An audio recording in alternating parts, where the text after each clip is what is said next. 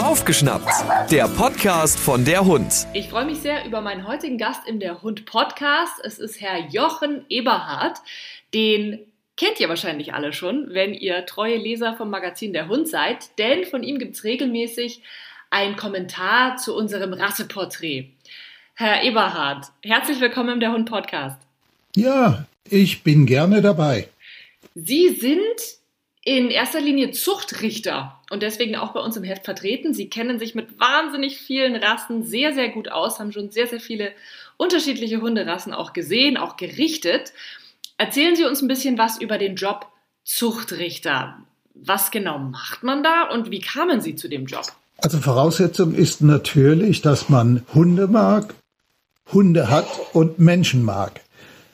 Und äh, dann wenn es einen Spaß macht, anderer Leute Hunde anfassen zu dürfen, ohne dass die meckern, dann kann man auch, wenn man die entsprechende Ausbildung und Kenntnisse hat, Hunde richten. Ich bin dazu gekommen, weil ich selbst natürlich Hunde hatte. Ich hatte Hunde seit 1970 und bin seit 78 also verheiratet mit einer Frau, die ebenso Hunde mag.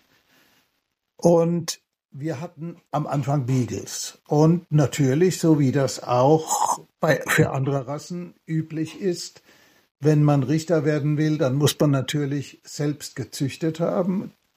Die Zuchtprodukte, also die Hunde, die man gezüchtet hat, müssen vorzüglich sein und dann, wenn der Zuchtverein den Eindruck hat, man könne da was werden, dann wird man als Anwärter zugelassen. Das ist also nicht so ganz einfach.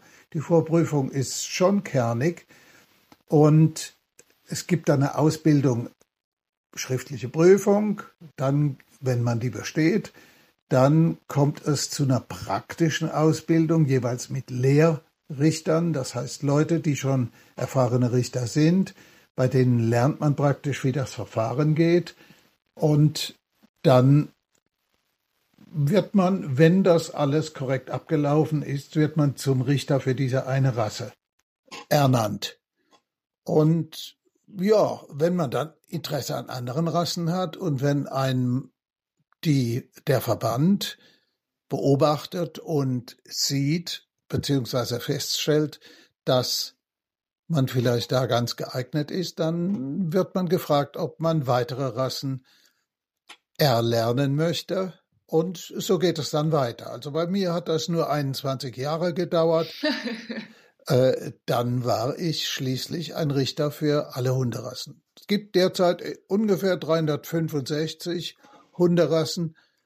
Ich habe noch nicht alle gesehen. Mir fehlen vielleicht so zehn etwa, aber nach Richten in 50 Ländern und rund 78.000 Hunden hat man schon ziemlich viel gesehen. Wahnsinn, ja, Sie sind regelmäßig unterwegs. Jetzt erst in Erfurt, war das auch auf einer Hundeausstellung? Ja, war auch Hundeausstellung. Da hatte ich auch die große Ehre, dann aus den besten Hund, aus den jeweils best, Tagesbesten der beiden Tage auszusuchen und das hat mir Spaß gemacht, klar. Ich bin jetzt am nächsten Wochenende wieder in Schweden zum Richten.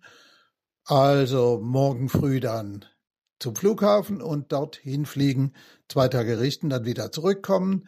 Dann habe ich ein Wochenende frei, aber dann geht's noch nach Dänemark, Bornholm. Okay, also das ist das normale Leben eines Menschen, der alle Hunde richten darf. Wow, gibt's viel zu tun. Sehr schön. Ja, ist insofern ja nicht so schlimm, weil das Gute daran ist, dass es einem sowohl die Reiseplanung die Abwicklung der Reise und natürlich auch die Leistung, die professionelle Leistung im Ausstellungsring, die halten einem wach. Und das ist gut auch für ältere Leute. Vielleicht mal für so ganz äh, ganze Neulinge, die das alles so noch gar nicht kennen. Was passiert denn auf so einer Hundeausstellung? Warum gibt es diese Ausstellungen und wie läuft das ab? Also die Hundeausstellung ist sozusagen der Volksbegriff dafür. Der, der eigentlich korrekte Ausdruck wäre Zuchtschau für Hunde aller Rassen in diesem Fall.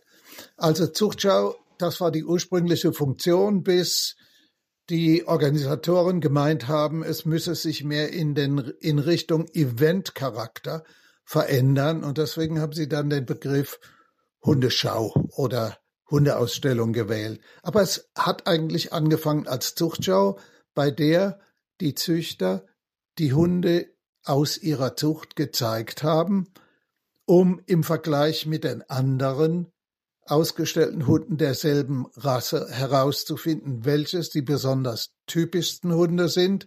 Und das war dann jeweils eine Entscheidungsgrundlage für die Zuchtverwendung. Das ist der ursprüngliche Sinn der Hundeausstellungen. Die Hundeaussteller, die Leute heute Hunde ausstellen, machen das so, dass sie meistens online ihren Hund melden. Jeder Hund hat ja eine Ahnentafel. Äh, wir sprechen in dem Fall nur für von Rassehunden. Und jeder Hund hat natürlich eine Ahnentafel und dementsprechend ist das auch alles kodiert mit Zuchtbuchnummern und Chipnummern für den einzelnen Hund. Und der Hund wird bei der Hundeausstellung angemeldet. Das kostet natürlich ein Meldegeld. Je nach Alter und nach Geschlecht werden die Hunde entsprechend eingruppiert und am Tag der Ausstellung kommen die Leute dann mit ihren Hunden in den Ausstellungsring. Dort wird der Hund zuerst im Stand beschaut vom Richter. Anschließend gibt es eine Gangwerksprobe, wie wir das nennen. Das heißt, die Hunde laufen alle zusammen im Kreis, im Trab. Und diese Gangart erlaubt dem Ausstellungsrichter schon mal einen ersten Eindruck zu gewinnen, wie der Hund gebaut ist. Also ein Eindruck der Anatomie. In derselben Zeit kann sich der Richter auch einen Begriff machen, weil er hat ja sowas wie ein mentales Idealbild der jeweiligen Rasse. Macht sich das, der Richter also einen Eindruck, ob diese Hunde rassetypisch sind und welche Qualität sie haben. Danach werden die Hunde dann jeweils einzeln angefasst und es werden Details betrachtet, wie zum Beispiel die Gebisse, aber natürlich auch die körperliche Ausformung und zum Beispiel bei Rüden, ob die auch tatsächlich mit ihren Geschlechtsteilen komplett sind. Also der, der äh, bekannte EKG-Eierkontrollgriff. ja, genau, richtig, ja. Das ist ja, da muss man auch als Richter auf der Hut sein, denn nicht alle Hunde sind so gut vorbereitet, dass sie das klaglos über sich ergehen lassen. Und es gibt zweifellos auch allerdings wenige Rassen, bei denen man das sich irgendwie zeigen lässt, aber besser Meter weg bleibt. so wie die rumänischen Herdenschutzhunde, die also wenig sozialisiert sind und die reagieren, würden in solchen Fällen äh, unfreundlich reagieren. Ist ja auch ein bisschen nachvollziehbar vielleicht. Äh, ja, aber das ist natürlich, die körperliche Kontrolle von Hunden ist ganz wichtig, weil der Richter dann auch einen Eindruck gewinnt, wie der Hund im Verhalten ist. Ist er denn ja. selbstsicher? Ist er gelassen? Ist er freundlich oder nicht? Ne? Und deswegen äh, ist es also unerlässlich, dass man den körperlich komplett abfühlt, also nicht nur ins Maul schaut, das sind ja natürlich Dinge, die als Routine ablaufen, sondern dann eben auch die körperliche Entwicklung abfühlt, die zum Beispiel bei langhaarigen Rassen ja nicht so ohne weiteres ersichtlich ist. Das kann man also nur mit dem Abtasten des Körpers und der entsprechenden Proportionen. Und äh, dann wird danach eben zusammengefasst, sieht der Hund rassetypisch aus, wie läuft er, ist also die funktionale Seite der Betrachtung wirklich zufriedenstellend. Und dann gibt's entsprechende Formwerte, die gehen von vorzüglich bis genügend, sagen wir mal. Und damit werden die Hunde dann einqualifiziert. Und äh, der Hauptfunktion der Zuchtschau und der Ausstellung ist eigentlich, dass die Leute nicht nur ihre Zuchtprodukte untereinander vergleichen können, auch die ihrer Konkurrenten, sondern auch zum Beispiel insbesondere bei den Rüden ist natürlich ein Rüde, der hier in, bei dieser Wettbewerb großartig aussieht und dann möglicherweise auch gewinnt, dann ist das natürlich häufig ein bevorzugter Zuchtpartner für die mhm. Hündinnen, die ausgestellt sind und das sehen die Züchter auch. Und nachhaltige Erfolge derselben Rüden steigern natürlich, sagen wir es mal so, den Marktwert mhm. des Rüden. Geben Sie uns doch gerne mal einen kleinen Einblick, worauf Sie besonders achten. Also Vielleicht erstmal, worauf man grundsätzlich achtet und worauf Sie dann auch noch besonders achten bei den ausgestellten Hunden. Es geht ja um, klar, um die äußerlichen Merkmale, ums Gebäude, um die Gangart, aber auch um Verhaltensmerkmale. Inwieweit kann man die denn da einschätzen, so bei, bei einem Gang durch den Ring? Das kann man schon einschätzen. Natürlich, die Richter sind ja alles Leute, die selbst Hunde haben oder hatten und die natürlich nicht nur ihre Hunde auf dem Sofa hatten, sondern die mit den Hunden auch irgendwelche Arbeiten gemacht haben, bei Jagdhunden jagdliche Prüfungen oder bei Gebrauchshunden andere Dinge, eben Gebrauchshundearbeit. Und insofern hat man als Richter schon eine ganz gute Ahnung, wie sich der Hund verhält. Außerdem bei der körperlichen Überprüfung, da fühlen Sie dann auch als Richter, ob der Hund jetzt verspannt ist und sich praktisch gar nicht gerne anfassen lässt, das ist schon ein Indiz dafür, wie gut der Hund sozialisiert ist. Und man muss sagen, die freie Bewegung und natürlich äh, solche Details wie zum Beispiel bei den Hunden mit Rute, das Rutenspiel, die Rutenhaltung zeigen durchaus auch an, wie der Hund gestimmt ist. Und das sind alles Dinge, die man natürlich als Richter auch lernen mhm. muss zu erkennen und zu bewerten. Wie sieht es beim äußeren Erscheinungsbild aus? Was ist Ihnen da wichtig? Es gibt ja wahnsinnig viele Rassen und Sie haben schon erzählt, Sie richten fast alle davon. Das ist doch wahnsinnig schwierig, da ähm, bei jedem Hund das rassetypische Merkmal einzuschätzen. Also stelle ich mir vor. Gute Richter haben von allen Rassen die Sie je angeschaut haben oder erlernt haben, sowas wie eine, ein mentales Bild. Mhm. Wenn man also nicht eine Vorstellung davon hat, wie der Hund aussehen soll, dann ist man ein schlechter Richter oder auch ein schlechter Züchter. Ne? Und das stellt sich immer ganz schnell heraus. Das Allerwichtigste ist also für meinen Geschmack und meine Grundsätze auch, dass die Hunde, die vorgestellt werden, ein freundliches, offenes Verhalten haben. Das ist mal die allerwichtigste Sache und das ist auch deswegen auf den Ausstellungen wichtig, weil die Ausstellungen sowas sind wie das Schaufenster des Hundewesens. Das, das nächste, wonach wir natürlich schauen als Richter, ist der Rassetyp. Die Anforderungen an die jeweilige Rasse sind jeweils in einem Rassestandard festgelegt, der also gedruckt ist, manchmal mehrere Seiten hat, wo also alle Körperteile und die Anforderungen danach definiert sind. Das ist also schon wichtig, das muss man immer wieder lesen und kennen und im Kopf haben.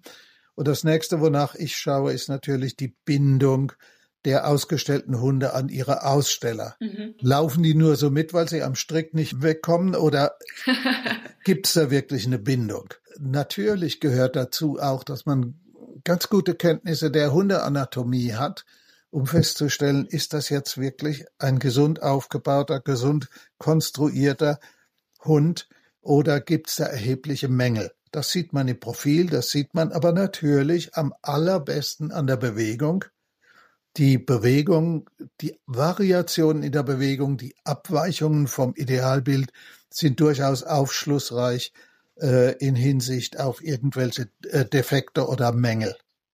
Und das wird dann auch in einem schriftlichen Richterbericht immer festgehalten und beschrieben. Jetzt sehen Sie die Hunde ja immer nur, naja, wie lange sieht man so einen Hund? Nicht lang, wenn der einmal durch den Ring läuft. Ja, aber Sie sehen natürlich auch, wie die Hunde untereinander interagieren. Ja. Das sieht man auch, das nimmt man, ich würde sagen, als erfahrener Richter schon fast unterbewusst wahr. Mhm. Und äh, wenn natürlich da irgendwelche Hunde also unkooperativ sind oder gar aggressiv, dann sind sie nicht lange im Ring, dann hat der Richter die Verpflichtung, die aus dem Ring zu weisen. In dieser kurzen Zeit, was ist denn das Erste, wo Sie draufschauen? Kann man das irgendwie sagen? Das Erste, was Ihnen auffällt, natürlich so der Gesamteindruck, man nimmt am Rande bestimmt auch ganz schön viel wahr. Was ist so das Erste, wo Sie Ihren Fokus drauf setzen? Ja, wenn Sie sich wirklich konzentrieren, das müssen, das muss man natürlich auch, und das ist natürlich auch ein Teil der Anstrengung, die man dabei unternimmt. Ja. Man bekommt ein Gesamtbild von dem jeweiligen Hund. Man geht ja auch vorbei und versucht äh, mit dem Hund zu sprechen, dann sieht man auch schon immer die Reaktion, äh, so wie in Asien Hunde, die nicht sozialisiert sind, die frieren dann regelrecht ein, wenn sie mit denen sprechen. Während die Hunde natürlich hier in Europa, die reagieren dann vielleicht mit Schwanzwedeln oder mit Knurren oder wie auch immer. Äh, das ist also durchaus ein Indiz für das Verhalten des jeweiligen Hundes. Also, und man sieht dann, ich würde sagen, wenn Sie ein erfahrener Richter sind und jetzt kommen fünf Hunde in den Ring.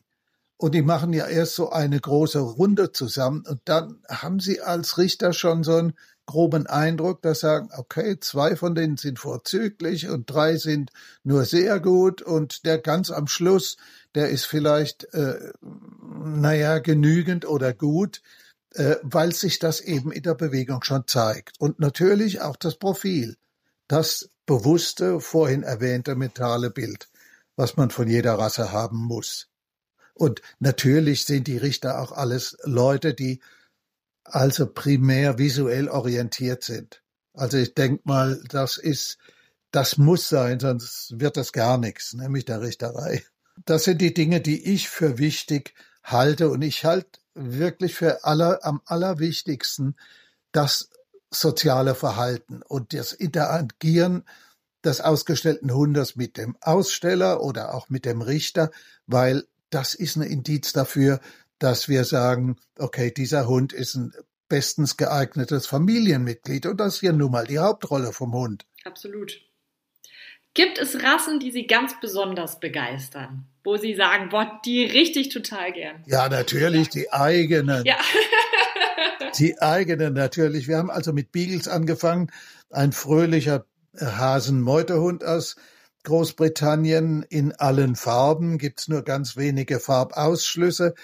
Hunde, die außerordentlich gut als Meute funktionieren und eigentlich freundliche Hunde für jede Familie sind. Aber es gibt überall ein Aber, die natürlich immer noch Jagdhunde sind. Als nächstes, das waren das nur kurzhaarige Hunderasse. Als nächstes hatten wir Border Terrier auch nur dazu. Border Terrier sind diejenigen Hunde, die in den Fuchshundmeuten in Großbritannien früher immer mitgelaufen sind für den Fall, dass der gejagte Fuchs in Bau geht und dann gingen die Border Terrier in Bau und haben versucht, die Füchse rauszutreiben. Also um mit den großen Foxhounds mitkommen zu können, haben Border Terrier also längere Läufe. Die müssen also auch in der Lage sein, 15 Kilometer zu laufen im Tempo wie die großen Foxhounds. Als nächstes hatten wir einen Rhodesian Ridgeback, das ist diese südamerikanische Rasse, die so einen gegenläufig behaarten Rückenkamm auf dem Rücken haben. Ja, rotbraun, aber äh, eine wunderbare Rasse äh, als auch als Familienmitglied mit erheblichem Wachhundpotenzial, also ein großer Hund. Und jetzt haben wir Lagotto Romagnolo, also eine italienische ursprüngliche Apportierhunderasse, die aber fast ausgestorben war, als sich die Landschaft in der Romagna verändert hat und es keine Gewässer mehr gab für die Jagd auf Wasservögel und die Rasse ist dann gerettet worden, als die Italiener herausgefunden haben, dass die Rasse eine wunderbare Nase hat, um Trüffel zu finden. Und das ist ja eine überaus am ganzen Körper gelockte Rasse. Also das ist ihr äh, äußerliches wichtigstes Merkmal. Die haben wir also sagen wir mal 500 Locken am Körper. Na, und von dieser Sorte haben wir jetzt noch vier gegenwärtig. Wir haben nur noch Senioren, muss ja zu den Besitzern passen. und, und wir haben noch als, als, als reinen Familienhund und so einen kleinen Bologneser, den meine Frau mal aus Schweden mitgebracht hat, sozusagen als Rentnerhund. Kleiner, weißer Hund. Süß. Ja, da schaut man bei den eigenen Rassen, die man besonders gut kennt, beim Richten bestimmt auch nochmal ein bisschen genauer hin. Ja, natürlich. Ich, man erwirbt als Richter für eine Reihe von Rassen äh, eine, wie soll ich sagen, eine Zusatzqualifikation, die heißt Spezialzuchtrichter. Das sind die Rassen, die man ganz besonders kennt und für die einem sozusagen die Endverbraucher, die Hundehalter auch ganz besonders schätzen. Und für diese Rassen habe ich, was weiß ich, das sind bei mir so etwa 45 Rassen, die ich als Spezialzuchtrichter eben vertieft erlernt und bewertet habe. Und das sind eigentlich die Rassen, die man wirklich absolut selbstsicher auf Anhieb so alles richten kann, oder dass man nochmal in den geschriebenen Standard gucken muss. Aber äh, das sind natürlich die Rassen, mit denen man am meisten zu tun hat, aber alle anderen kommen eben auch vor und für die muss man sich jeweils vorbereiten. Jetzt hat ja dieses Jahr auf der Crafts, der ist es, glaube ich, die, ist die größte Rassehundeausstellung weltweit, die Crafts, oder? Ja, das ist richtig. Ja, ist eine Riesenveranstaltung mit also sehr hohem Anteil an Verkaufsangeboten, ja. an Hundezubehör. Aber ja, es ist die größte Ausstellung. Da hat ja ein Lagotto Romagnolo gewonnen als bester genau, Hund der ich wollte gerade sagen, der Orca. Ja, und ich darf so ganz nebenbei bemerken, dass einer der Großväter von Orca von uns gezüchtet wurde. Also wir haben auch Sehr da cool. Verbindungen. Ja, richtig, aber das ist ja nicht mein Verdienst, sondern das Verdienst von unseren Hunden seinerzeit. Okay, aber natürlich sind wir in dieser Rasseszene auch verhaftet und haben Kontakt mit allen erfolgreichen Leuten und haben da natürlich auch mehr Interesse daran und sind eigentlich da auch ganz bekannt und anerkannt. Klasse. Und Orca ist ein toller Hund, sagen Sie auch. Orca ist ein toller Hund. Das ist natürlich ein wunderbarer Ausstellungshund, weil er sich so offen und fröhlich zeigt. Natürlich absolut perfekt das Haarkleid, was bei der Rasse eben, wie ich immer sage, rassebildprägend ist. Und die Halter und die Aussteller sind natürlich auch alles Profis, die zeigen den Hund im jeweils, wenn er im, im Ring erscheint, in perfekter Kondition.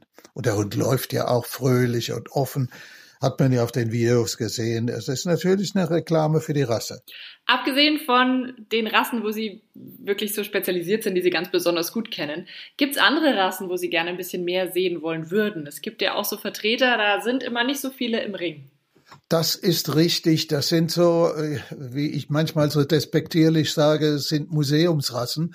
Äh, ja, die werden immer vereinzelt bleiben. Aber was ich vermisse und was ich gerne sehen würde, dazu muss ich als Vorrede dann doch mal sagen, Hunderassen sind für mein Empfinden Kulturgut, denn die sind über viele Jahrhunderte, muss man sagen, entwickelt worden und erzüchtet worden. Und deswegen muss ich sagen, sind sie natürlich auch typisch für ihre Ursprungsländer und ich würde ganz gerne mehr deutsche Jagdhundrassen in, auf unseren Ausstellungen sehen, aber die Jäger mit ihren Hunden halten sich so ein bisschen außerhalb, die machen ihre eigenen kleinen Ausstellungen, die in die Öffentlichkeit nicht so kommen. Und ah, es ist genauso wie mit der deutschen Gebrauchshunderassen, mit Schäferhunden oder Rottweilern oder aber wir sehen natürlich und kriegen auch alle diese Hunderassen immer wieder zu richten. Aber Trotzdem sind sie auf den großen Ausstellungen für Hunde aller Rassen nicht wirklich intensiv vertreten. Sehr schön. Finde ich gut, ja. Deutsche Jagdhunderassen, die, ah, die haben den Fokus halt dann wahrscheinlich mehr äh, auf wirklich auf der Arbeit und nicht so auf dem Äußerlichen. Das wirklich einfach Form follows Function heißt ja so schön, dass, dass der Job erledigt wird, dass die schön arbeiten und leicht trainierbar sind und so. Das ist sicher ein Aspekt, aber natürlich das, was wir bei allen anderen Hunderassen auch bewerten, nämlich die funktional optimale Anatomie und das rassetypische Aussehen, das gibt für die natürlich auch. Natürlich sind die Jäger primär interessiert an einem Hund, der ordentlich arbeitet und seine typische Arbeit gut verrichtet. Aber die Jäger haben natürlich, so wie sie auch in der allgemeinen Bevölkerung zu beobachten sind, dann doch ein bisschen für sich eine eigene, keine eigene Schicht, aber eine eigene Gruppe. Und nicht alles, was die tun, ist, wird von der übrigen Bevölkerung so wahrgenommen. Und so ist das auch mit deren Hunde, obwohl die Hunde eine großartige Zuchtleistung sind und eben ein Kulturgut, was eigentlich verdient, dass sie häufiger zu sehen sind. Die Jäger möchten natürlich nicht so gerne, dass ihre Jagdhunde in Privathand sind, also in Nicht-Jägerhand. Und das ist, hat auch seinen guten Grund, weil natürlich die Hunde den Jagdinstinkt an, anerzogen, angezüchtet haben und ein Privatmann muss die Hunde trotzdem beschäftigen, sonst ist der Hund mindestens der Hund unglücklich. Ja, da, ach, das, das, da führt die Diskussion jetzt zu tief, aber da spalten sich ja oft auch viele Jagdhunderassen dann in die Showzucht und in die Arbeitszucht, äh, weil, weil dann Jagdhunde trennt werden und dann gar nicht mehr so nach, nach Arbeitsaspekten gezüchtet werden, sondern mehr nach Aussehen auch gezüchtet werden teilweise. Ja, aber das ist auch die Pflicht der Richter, dann festzustellen, dass die Hunde, die ihnen vorgestellt werden, die möglicherweise keine aktiven Jagdhunde sind, aber zu den Jagdhundrassen gehören, mhm. dass die funktionale Mängel haben.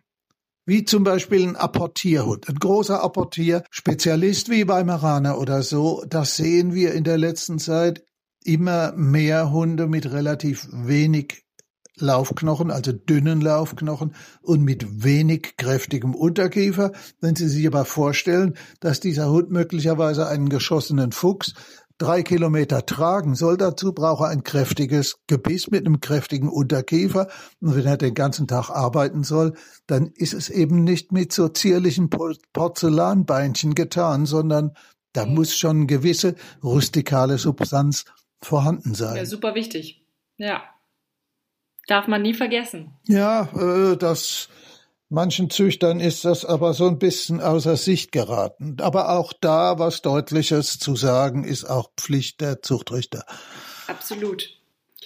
Jetzt machen Sie den Job ja schon wahnsinnig lange und sind da auf der ganzen Welt unterwegs. Da gibt es doch sicher die ein oder andere Anekdote, die Sie noch mit uns teilen können. Ja, sicher. Ich bin ja na natürlich manchmal ein bisschen vorlaut. ich, ich und, oder sage zu deutlich, was ich meine. Ich war in Taiwan zum Richten und dort gibt's ja eigentlich fast keine großen Hunde. Ganz einfach, weil die Insel klein ist und schon mit 22 Millionen Einwohnern schon so dicht besiedelt, dass es einfach gar keinen Platz für Hunde gibt. Ich hatte aber dann im Ring plötzlich einen Tibet Mastiff. Eine große Hunderasse, äußerst eindrucksvoll vorgeführt von einem großen Mann, ganz offensichtlich ein Tibeter, der war auch tibetisch gekleidet. Der Hund war wunderbar. Und ich habe natürlich, Kommunikation geschieht dann immer über Dolmetscher natürlich, weil ich ja kein Chinesisch kann. Also ich habe mir den Hund angeschaut, wunderbarer Hund. Ich habe ins Maul geschaut, weil ich ja immer das Gewicht kontrolliere, ist ja Pflicht. Und er hatte wirklich schrecklich schmutzige Zähne. So ungeregelt, wie ich mich manchmal ausdrücke, habe ich über den Dolmetscher habe ich gesagt, der hat ja wirklich schrecklich schmutzige Zähne. Der Dolmetscher hat das pflichtgemäß übersetzt an diesen tibetischen Aussteller. Sehr höflicher großer Mann hat gelächelt. Beim Lächeln habe ich gesehen, dass der Mann Mahagoni-rote Zähne hatte. Oh. Ich schockiert, weil es vielleicht echt taktlos war. Ich hatte so einen Schock, weil ich gedacht habe, hast du wieder irgendein Fettnäpfchen gedreht. Wahnsinn, ja, also allein sich da äh, irgendwie, ja, die kulturellen Unterschiede, das ist natürlich ein Wahnsinn, gell? Das ist richtig. War mehrfach in China zum Richten und fahre da nicht mehr hin, weil 99,9 Prozent der chinesischen Hundehalter den Hund als Investition zum Ertragsgewinn betrachten. Nicht meine Weltsicht, was Hunde tun sollten oder sein sollten. Klar, ich meine, je besser, wir haben es schon angesprochen, ne, je besser der Rüde bewertet wird, desto mehr Zuchttaxe gibt es dann am Ende auch wahrscheinlich. Ja, klar. Und die Chinesen haben auch einzelne Rassen versucht zu ändern. Gerade die Tibet-Mastiffs, von denen ich gerade geredet habe, die haben die Chinesen inzwischen zu wahren Monstern weiterentwickelt. Ich habe auch da entsprechende Zuchtstätte angeschaut in China äh, aber das hat nichts mit unserer, mit unserer Zucht- und Hundekultur zu tun. Das ist auf äh, spektakuläres Erscheinungsbild äh, hin entwickelt und hat nichts mehr mit Gesundheit oder Funktionalität zu tun. Und ich halte das für einen Irrweg. Aber es gibt natürlich auch politische Dinge, so wie dass wir inzwischen nicht mehr in Russland richten, natürlich im Zeichen der gegenwärtigen Konflikte und dass wir manchmal nicht äh, keine Einladungen in Länder annehmen, äh, von denen bekannt ist, dass sie korrupt sind in ihrem System. Da muss man also auch ein bisschen drauf gucken. Und das ist natürlich ganz so wie mit anderen Dingen auch. Zum Beispiel, wenn sie nach Skandinavien eingeladen werden, dann sind sie als integer bekannt und da läuft alles absolut korrekt ab. Und die Leute wollen dort auch eine ehrliche Bewertung, während in anderen Ländern, sagen wir mal in unserem globalen Süden, die erwarten eigentlich eher eine Lobpreisung ihres Hundes. Hat man schon mal versucht, sie zu bestechen? Nein, das ist eigentlich eins der Phänomene, was mir unerklärlich ist. Vielleicht hat das mit meiner Körpergröße zu tun oder mit meinem Körpergewicht oder vielleicht wirklich auch grimmig, aber Nein, das ist nie, mir nie passiert. Auch in Ländern wie den Philippinen, wo sowas äußerst üblich ist, auch in Russland. Nee, nirgendwo. Vielleicht geht einem auch ein gewisser Ruf voraus. Sie sind halt eine ehrliche Haut. Äh, ja, ich, ich versuche das ordentlich zu machen. Das ist natürlich schlichte Faulheit, weil wenn ich irgendwo was Krummes machen wollte, dann müsste ich mir das ja merken, gegenüber wem ich das getan habe. Und das ist mir einfach zu blöd. Ne? Deswegen mache ich alles besser geradeaus, wie ich das bevorzuge. Und ich denke, das spricht sich auch rum. Hör mal wieder rein. Das war Baufgeschnappt, der Podcast von der Hund.